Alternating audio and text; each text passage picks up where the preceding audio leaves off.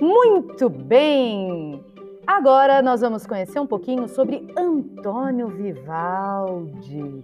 Quem será que foi Antônio Vivaldi, hein? Foi um compositor e músico italiano.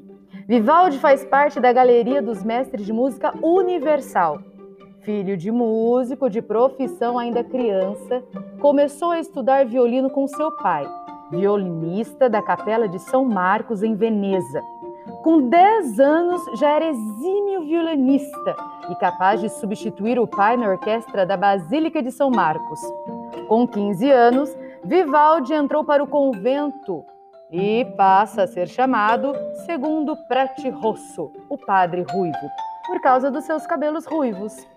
O conjunto de As Quatro Estações para violino e orquestra é o mais popular de seus concertos.